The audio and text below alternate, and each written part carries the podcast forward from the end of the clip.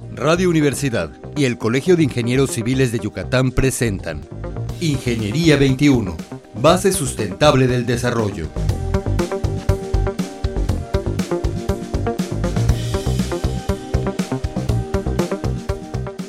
Muy buenos días, estimados radioescuchas. Nos encontramos nuevamente en nuestro programa Ingeniería 21.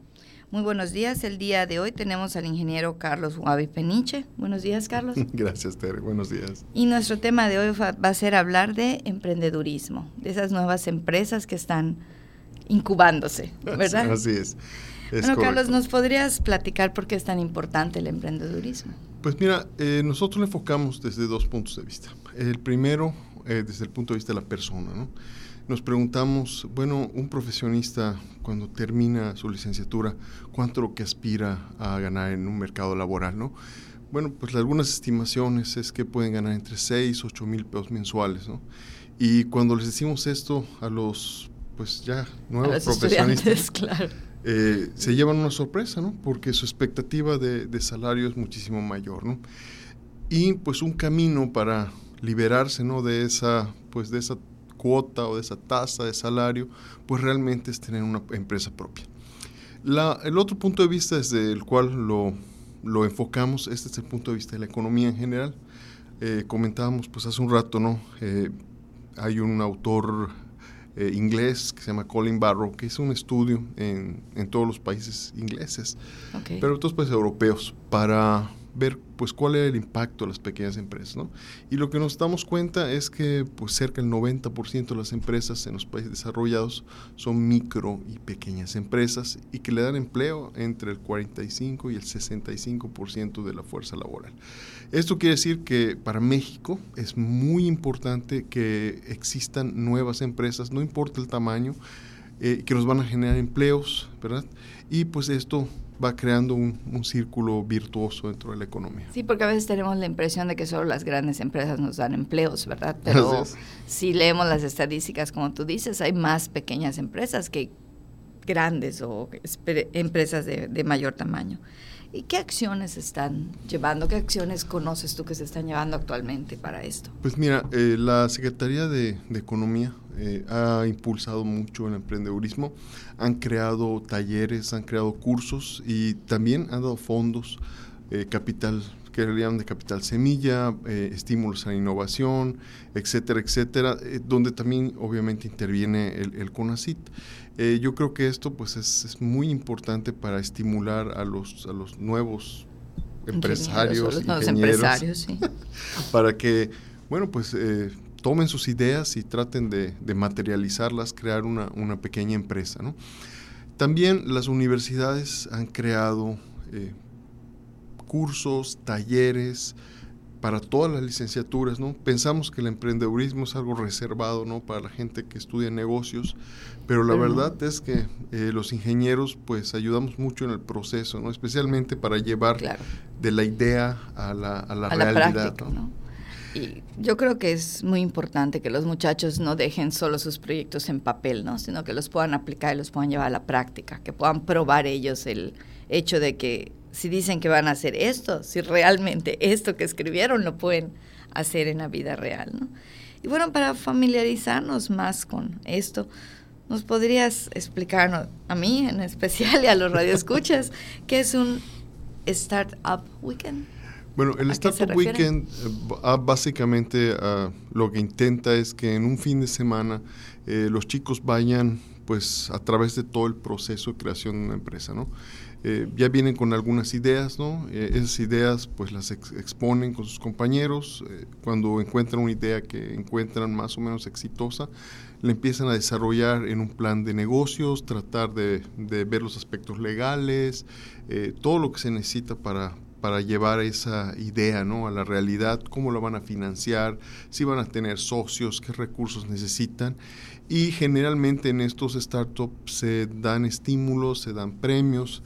Eh, recientemente tuvimos eh, una actividad que es muy similar, nada más que extendida en un poco más de tiempo, que es el TREP Camp. El TREP Camp es una actividad donde los chicos arman su proyecto igual que en un Como estudiantes. Como estudiantes, así es. Todavía como estudiantes. Y el premio básicamente es darles una, una beca, en este caso fue una beca de 7 mil dólares, para que vayan a centros especializados en, innovación, vamos, en creación de pequeñas empresas, en Babson College o en el Silicon Valley en Estados Unidos.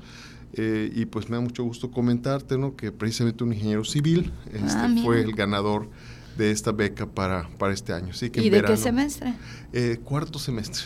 Eso es importante porque a veces estamos pensando que los muchachos deben empezar a hacer las cosas como en séptimo, como en octavo, pero yo creo que no. A estas alturas, con toda la información que tienen, pueden empezar muy pronto. y realmente el emprendedurismo pues es algo que debe estar al alcance de todos. Eh, lo hablamos mucho, vamos, para la gente que, que, son profesionistas por el nivel educativo que tienen, etcétera, pero bueno, la Secretaría de Economía nos dice cualquiera puede ser emprendedor, ¿no? Es cuestión de tener las ganas, es cuestión de tener la idea, ¿no?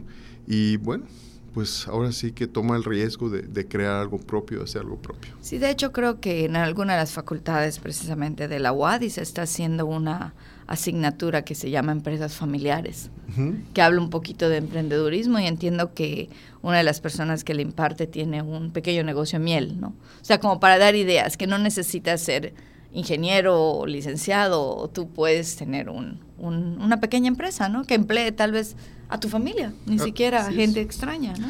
Y, también tenemos que recordar que históricamente las, las grandes empresas han surgido pues de, de pequeñas empresas, ¿no? Eh, aunque sea un ejemplo un poquito trillado, ¿no? Cuando hablamos de una empresa como Apple, ¿no? Bueno, empezaron en, un garage de una casa, ¿no? Exacto. 7-Eleven, eh, que pues es una de las, de las tiendas de conveniencia más grandes a nivel mundial. Igual empezaron con dos tienditas eh, eh, en, Dallas, ¿no? Y de ahí fueron creciendo. Entonces, eh, vamos, estamos acostumbrados a ver el producto final. Pero sí, exactamente. Tenemos que ver toda la historia y todo el proceso por qué pasan estas grandes empresas. Y además es un proceso que podrá sonar difícil, pero realmente no es tan difícil cuando se hace paso por paso, ¿no? Cuando logramos hacerlo ordenadamente, como cualquier cosa. Y, afortunadamente eh, localmente tenemos muy buenos ejemplos de gente que ha sido emprendedora, ¿no? Este, vamos, no se vale decir marcas. Yo creo que sí, yo creo que sí. Los radioescuchas este, eh, apreciarán que, que digamos historias interesantes que se pueden seguir. ¿no? Realmente, eh, por ejemplo, el caso de, Los Trompos. Los Trompos es un, es un restaurante que comenzó con un puesto en, en Plaza Dorada hace muchísimos años. Este, y hoy por hoy... En el área de comidas, ¿no? Sí, el área de comidas de Plaza Dorada. Ahí empezó. Este, pues fue una persona, el dueño fue una persona que trabajó en varios, eh, eh, varios restaurantes, estudió pues más o menos qué era lo que la gente le gustaba y hoy por hoy es, es una empresa que tiene sucursales pues ahora sí que en todo el sureste ha crecido a nivel regional, tiene una atención al cliente, un servicio pues de primera, ¿no?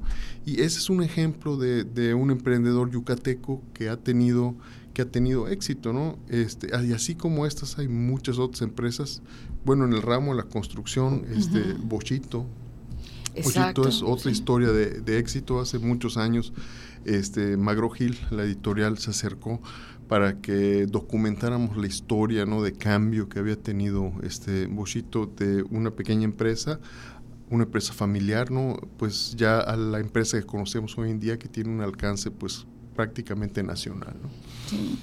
Yo creo que lo dijiste algo muy importante cuando hablaste del primer ejemplo del restaurante. Esta persona que empezó el restaurante estudió otras maneras, estudió esto. Entonces es lo que a veces nos falta, esa visión de ver qué están haciendo otros, cómo lo están haciendo, qué paso sigo, cómo lo hago, qué necesito. Y como decías, yo creo que algunos de los recursos de la Secretaría de Economía son a fondo perdido, incluso no son recursos que tengas que devolver, porque se supone que te están apoyando para que incrementes la economía de alguna manera, ¿no? Así es, realmente pues el capital que, puedas conseguir para, para hacer una empresa pues vamos, eh, la parte gubernamental es a fondo perdido y muchas veces pues necesitamos estar en la conciencia de que pues no vamos a tener éxito a la primera, ¿no? Claro, eh, Hay, que, hay que hacer el esfuerzo, hay que tener la iniciativa, eh, hay que evitar este, desanimarse y bueno, simplemente seguir adelante, intentarlo una y otra y otra vez porque en una de esas vamos a tener éxito. ¿Algún otro resultado, Carlos, que nos pudieras compartir de esto? ¿Alguno que conozcas que ya esté pues mira, realmente la, las incubadoras de negocios, eh, particularmente, bueno, eh, la que conozco, que es, que es Tecnia, eh, ha fomentado mucho desde hace varios años la incubación de, de, nuevas empresas, la transferencia de tecnología. Tenemos probablemente unas 30, 35 empresas que principalmente están orientadas al área de salud o al área de tecnologías de información. Eh, que han hecho distintas, vamos, pues distintas aplicaciones, distintos productos que ahora se venden comercialmente, ¿no? Eh, un ejemplo, por ejemplo, es Dacodes. Dacodes eh, es una, una, empresa hecha por tres ingenieros, un industrial y un mecatrónico y creo que el otro, el otro socio es ingeniero en sistemas.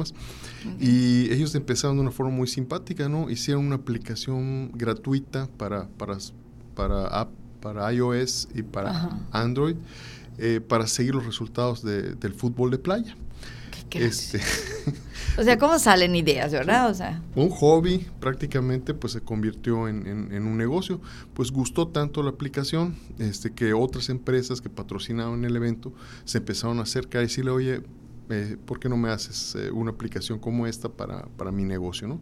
Y bueno, a 3, 4 años de distancia, si ustedes revisan las, sus cuentas de, Instagram, pues ahí van a encontrar muchas de las cosas que Codes está haciendo este, hoy en día. Eh, tenemos, mm, bueno, otra, otras empresas, pero te comento, eh, creo que no está restringido nada más. Estamos acostumbrados mucho a, la parte de programación, de aplicaciones. Sin embargo, hay muchas otras cosas que podemos hacer, ¿no? Eh, eh Mayanik, es otro ejemplo, ¿no? Es una empresa local, empezaron haciendo eh, chile habanero.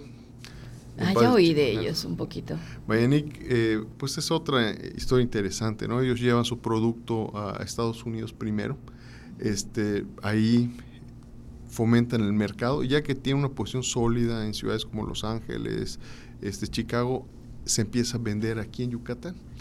Irónicamente, ¿no?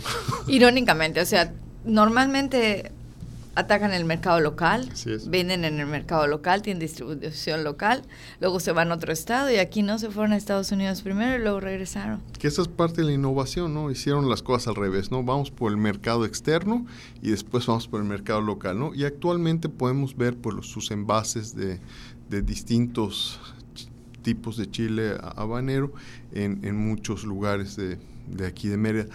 Eh, pues esa es parte, ¿no? Esa es parte de la, la, iniciativa, la innovación que la gente le imprime a los negocios. No solo es un producto nuevo, un servicio nuevo, sino la forma de hacer negocio, ¿no? Eh, ellos cambiaron eh, esa forma, ¿no? Pues yéndose del mercado externo al interno. Y, así como ese, este, yo creo que hay muchos otros ejemplos que podemos encontrar eh, en, familiares, en gente cercana a nosotros. Sí, y vale la pena acercarnos y preguntarles cómo lo hicieron para que podamos seguir un poquito sus pasos. Es muy importante y además, como tú decías, creo que uno de los puntos es romper ese paradigma. No solo los profesionistas hacen negocios, no es verdad, ¿no? La, la vida ahorita ya está tan, tan sencilla con las tecnologías de la información que podemos afectar cualquiera de nosotros hacia allá, ¿no? O sea, cualquiera de nosotros podemos ir y tener una empresa. Sí, así es. toda la información está ahora sí que... Al alcance de la, alcance la mano. Sí, es cuestión de seleccionarla y tener un, pues una idea innovadora, ¿verdad? Pues muchas gracias, ingeniero Carlos. Muchas gracias por estar por nosotros, por comentarnos esto. Y estimado Radio Escucha, se despide de ustedes Teresa Ramírez y muchísimas gracias por escucharnos. Hasta la próxima semana. Ingeniería 21, base sustentable del desarrollo. Producción Radio Universidad y el Colegio de Ingenieros Civiles de Yucatán. Teléfono 925-8723. Correo electrónico ingciviles.prodigy.net.mx